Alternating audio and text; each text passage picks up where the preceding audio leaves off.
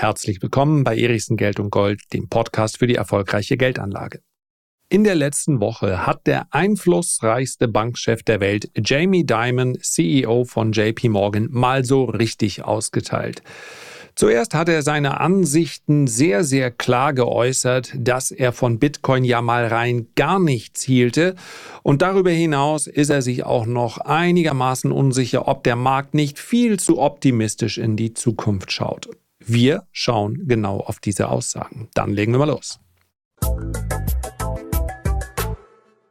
Also, bevor ich gleich kritisch auf einige Aussagen von Jamie Dimon eingehe, möchte ich zuerst einmal festhalten, der Mann hat durchaus etwas vorzuweisen.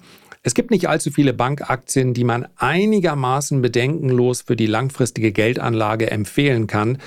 JP Morgan war eine Erfolgsstory, ist nach wie vor eine Erfolgsstory. Sie haben steigende Gewinne, sie haben steigende Dividenden und Jamie Dimon ist dafür ganz maßgeblich verantwortlich. Und der Mann hat in der Vergangenheit auch schon sehr viele kluge und schlaue Dinge gesagt. Es ist wenig zielführend, wenn man gleich jeden cancelt und aus seinem Universum verbannt, der mal irgendwann irgendwas sagt, was einem nicht gefällt. Das ist ein Aufruf an alle, aber selbstverständlich auch ein Aufruf an mich. Allerdings muss man natürlich auch niemanden in einen gottgleichen Status versetzen und dann gar nichts mehr kritisch beleuchten, was er so von sich gibt. Und von daher, die letzte Woche war meines Erachtens nicht seine stärkste. Ich habe gerade übrigens nochmal nachgeschlagen. Warum? Ja, weil es einfach so ein bisschen bunte Style hat, wenn man weiß, was einer verdient sollte eigentlich nichts ändern, aber ich weiß, es ist immer wieder unterhaltsam und ich habe nämlich gelesen, wie er in seiner zurückhaltenden Art und Weise momentan bei JP Morgan nur 35 Millionen ohne Boni und so weiter, einfach nur die 35 Millionen überwiesen bekommt. Und da muss man mal ganz klar sagen, es gibt viele, viele CEOs, gerade in den USA, die für weniger Leistung, mit weniger Bekanntheitsgrad, mit weniger Einfluss viel mehr verdienen. Darum soll es heute ganz bestimmt nicht gehen. Und um Jamie Dimon muss sich auch keiner Sorgen machen. Geschätztes Privatvermögen 1,9 Milliarden. Da kann man dann auch mal hier und da auf einen Euro oder einen Dollar verzichten. Worum geht es? Er hat sich mal wieder kritisch gegenüber Bitcoin und Kryptowährungen geäußert.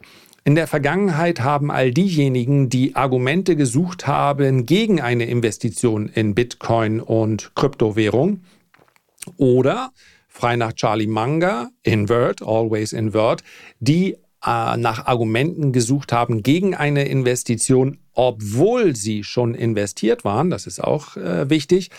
Da wurden immer wieder drei Namen genannt, zwei davon mittlerweile nicht mehr ganz so sehr. Warren Buffett hat sich in der Vergangenheit sehr kritisch gegenüber Kryptowährungen geäußert, hat das allerdings zum Teil eingeschränkt. Ray Dalio hat sich jahrelang sehr kritisch geäußert, hat das weitestgehend zurückgenommen. Natürlich Volatilität und es ist nicht für jeden was und so weiter und so fort, ja. Ray Dalio neigt ja nun sowieso nicht zu übermäßigem Enthusiasmus, aber genauso wie, es gibt relativ wenig Ausschläge bei ihm. So, ist eher wie so ein Uni-Professor. Finde ich nicht uninteressant. Jamie Dimon allerdings, der bleibt bei seiner Linie äußerst skeptisch.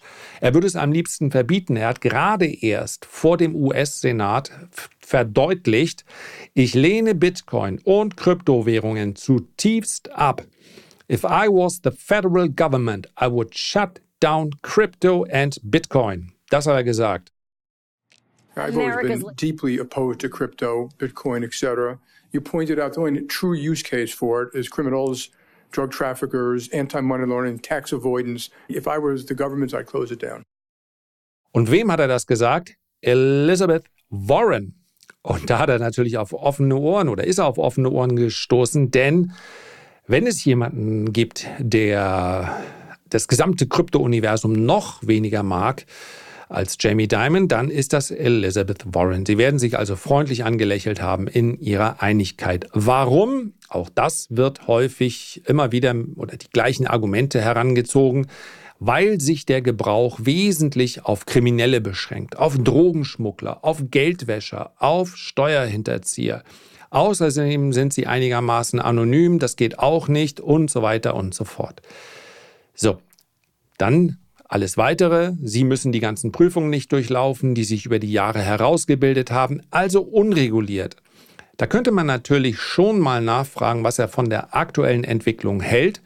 Denn diese aktuellen Schritte, die werden ja auch unternommen, um aus der Grauzone rauszukommen. Und eins ist vielleicht ein großes Missverständnis, dass man immer Bitcoin und das gesamte Krypto-Universum in einen Topf schmeißt. Fraglos und insbesondere in diesen extremen Hype-Phasen haben hier sich wirklich viele mit ihren Token und so weiter und so fort die Taschen voll gemacht, wo man sich fragt, warum das überhaupt existiert außerhalb der Spekulation. Schwerer Betrug, Anlegerbetrug, der aber oft nicht illegal war, weil entweder von einem Ort aus unternommen, der keiner Regulierung in irgendeiner Art und Weise oder wo man keiner Regulierung unterzogen war, oder weil es schlicht noch gar kein Regelwerk drumherum gab. Naja, und wenn du sagst, ich mache hier einen Token und da drucke ich irgendwas drauf ab und die werden dann halt frei gehandelt, ja, dann ist das offensichtlich nicht illegal, aber zweifellos haben hier viele Menschen Geld verloren. Nur die Vorwürfe, die hier kommen, die sind natürlich nicht ganz passend, weil zum einen JP Morgan im Übrigen auch in Krypto involviert ist. Also man fragt sich natürlich, warum so etwas überhaupt unterstützen. Ja, seit 2019 nutzt JP Morgan die Blockchain-Technologie, um institutionellen Kunden den JP Morgan Coin bereitzustellen. The company's engineers have created what's called the JPM coin. What? It's a digital token that will be used to instantly settle transactions between clients of its wholesale payment business. Und im Oktober hat man damit erstmals das monatliche Volumen von einer Milliarde US-Dollar in Transaktionen mh, mm, geknackt. Und außerdem äh, soll es eine neue Blockchain namens Onyx geben, die als Sidechain für Ethereum zur Verfügung steht. Und damit will man den Kunden programmierbares Geld zur Verfügung stellen. Da fragst du dich natürlich, inwieweit dann diese Äußerungen dazu passen. Vielleicht ist es auch so ein bisschen wie bei, ja, was hat man Elon unterstellt, bei der AI. Also ja, wartet mal mit der Entwicklung, bis wir fertig sind und dann ist es wieder in Ordnung. Weiß ich nicht, passt eigentlich nicht richtig zusammen. Auch der Vergleich passt nicht, gebe ich zu. Aber wenn man sich die Daten anschaut, ja, Bitcoin ist ja Blockchain. Und es gibt verschiedene Analysten, wie zum Beispiel Chain Analysis, die relativ plausibel darstellen, dass weniger als ein Prozent des gesamten Bitcoin-Volumens aus illegalen Quellen stammt. Warum? Weil, wie man ja gerade auch im Nahostkonflikt gesehen hat, weil ja eben eine transparente Blockchain wie Bitcoin die Nachverfolgung von Transaktionen sehr einfach macht. Und damit ist es natürlich für Kriminelle maximal uninteressant. Also das passt meines Erachtens nicht. Das ist dann so ein ich kann dann auch schon verstehen, wenn der eine oder andere das einfach abtut mit, der hat keine Ahnung davon. Man darf ihn nicht unterschätzen, aber diese erneute Krypto-Kritik, äh, die ist meines Erachtens relativ schwach. Wo man normal ja, im Normalfall besser zuhören sollte oder darf, ist, wenn er über die Wirtschaft im Allgemeinen spricht. Denn er ist ein ganz guter Makroanalyst. Und da hat Jamie Dimon davor gewarnt, dass eine Rezession und weitere Zinserhöhungen noch nicht vom Tisch sind. I think a, a, mild recession is possible, a harder recession is possible. You know, I think there's a good chance that inflation will come down, but not enough by the fourth quarter. The Fed may, have, may actually have to do more. And I think a lot of things that have happened in the world, think of the bigger trends, are inflationary. You know, infrastructure spending, the IRA Act. Warum oder beziehungsweise welche Probleme sieht er? Es geht für ihn grundsätzlich darum, dass es mehrere inflationäre Faktoren gibt, die diese Zinserhöhung nötig machen könnten. Und er hat einige Dinge ausgeführt. Ich habe auch ich äh, werde das YouTube-Video, sofern ich es finde, er hat das mit dem New York Times äh, Reporter geführt, dieses Gespräch, äh, werde ich es hier unter dieser Podcast-Folge gerne verlinken. Er sagt also, dass er momentan die Wahrscheinlichkeit für höher halte als andere Menschen, als der Markt, dass die Zinsen weiter steigen müssen. Als Grund für diese Annahme nennt er zum Beispiel den ähm, die grüne Wirtschaft, die mehr Geld brauchen wird. Die Energiesituation in der europäischen Wirtschaft hat er nochmal explizit genannt. Äh, jede Umstrukturierung des Handels wird inflationär sein. Da spricht er über das, ähm, so interpretiere ich das, über das Nearshoring, also eine Rückabwicklung der Globalisierung. Und das ist vollkommen korrekt, was er da beschreibt. Und er spricht über die Remilitarisierung äh, der Welt. Auch die wird inflationär sein. Das ist allerdings meines Erachtens entweder ein Gespräch, in dem man mal das große Ganze hm, betrachten wollte, oder es sind äh, Dinge, die er in der Vergangenheit vielleicht auch schon gesagt hat, nur die jetzt noch mal etwas bekannter geworden sind. Weil das ist natürlich alles nicht neu. Was meines Erachtens passt und weshalb ich auch mir jetzt heute diese hm, Aussagen rausgesucht habe, ist, dass in der aktuellen Entwicklung am Markt eine Rezession nur noch eine recht geringe Rolle spielt. Und das finde ich umso erstaunlicher, wenn man darauf blickt, dass noch vor ungefähr zwölf Monaten sich die Analysten nahezu einig waren. Und zwar mit einer selten dagewesenen Überzeugung, dass wir es mit einer schweren Rezession zu tun bekommen im Jahr 2023. Die hat dann nicht stattgefunden und man kommt natürlich ins Grübeln, wenn dann jetzt die Einigkeit so hoch ist, die Wahrscheinlichkeit, die aktuell in den Kursen noch enthalten ist, die liegt bei unter 20 Prozent, dass es noch zu einer Rezession kommt. Alle anderen Szenarien sehen dann ein Soft Landing oder ein No Landing vor. Also diese Einigkeit, die muss ja praktisch stutzig machen. Von daher, ich bin wirklich hin und her gerissen. Das ist der Gedanke, führt das, was wir hier aktuell sehen, zu einer zweiten inflationären Welle. Ich glaube nicht, dass die, diese Pause, die ist ja aktuell bereits zu sehen. Also die Inflationsdaten, äh, die zeigen uns, dass wir es 2024 vermutlich zumindest mal für die ersten zwei, drei Quartale eher mit Zinssenkungen und auch mit einer sinkenden Inflation zu tun haben. Und die Frage ist, was kommt danach? Schaut man in die Vergangenheit, dann gab es zweite inflationäre Wellen. Und ich halte das ehrlicherweise auch aufgrund der Punkte, die er hier genannt hat, für sehr, sehr wahrscheinlich. Ja, ich habe gerade einen Text an die Leser geschrieben, dass ich der Überzeugung bin, und dafür würde es auch keine Rolle spielen, wann und in welcher Form die Inflation jetzt zurückkommt, ob kurzfristig oder mittelfristig oder erst 2025 oder 26, dass wir es in diesem Jahrzehnt, in dem kommenden, in der Dekade mit Boom- and Bust-Zyklen zu tun haben werden. Und zwar gleich mit mehreren. Und das ist ein vollkommen anderes Szenario als im Prinzip in den letzten 15 Jahren, also seit 2008 bis 2019 bzw. 2020. Dann hat sich extrem viel verändert. Es gibt einen Ausweg, und zwar den Ausweg AI. Der ist aber meines Erachtens noch nicht weit genug entwickelt. Die Ausprägungen werden sich nicht so schnell ähm, manifestieren, als dass AI diese zweite inflationäre Welle entwickeln kann. Sollte nämlich. Ja, wir müssen immer daran denken, dass Inflation stellt man sich sehr häufig als eine, ähm, eine Folge einer ähm, Hochkonjunktur, schlecht ausgedrückt. Also die Konjunktur verbessert sich stark, dann steigt die Nachfrage und infolgedessen die Inflation. Das ist eigentlich ein klassischer Zyklus. Bei uns sind diese Zyklen aber ganz wesentlich beeinflusst nicht durch die Nachfrage, sondern durch das verknappte Angebot. Das ist im Übrigen auch die Begründung derer, die sagen, es wird eine ein, einmalige inflationäre Welle gewesen sein. Denn wenn dieses knappe Angebot dann einmal aufgehoben ist, dann haben wir es ja nicht nochmal mit dem gleichen Problem zu tun. Meines Erachtens ist aber, sind das aber Boom- und Bust-Zyklen, die auch ganz wesentlich durch die Geldpolitik geprägt werden. Und was natürlich in, schlicht und einfach aufgrund der hohen Schulden. Ich habe ja gesagt, das ist ein Gedanke, den müsste man jetzt sehr lange ausführen, das werde ich aber separat lieber nochmal machen. Die Schulden steigen ja deutlich, weil die Produktivität eben sinkt. Und das sehen wir in Europa, das sehen wir sogar in China, das sehen wir in den USA. Und wenn die Produktivität sinkt und gleichzeitig die Schulden steigen, dann ist das natürlich ein Problem, weil Notenbanken darauf reagieren müssen und meines Erachtens werden. Sollte insgesamt die Produktivität wieder deutlich anziehen, dann wäre das etwas Bullisches.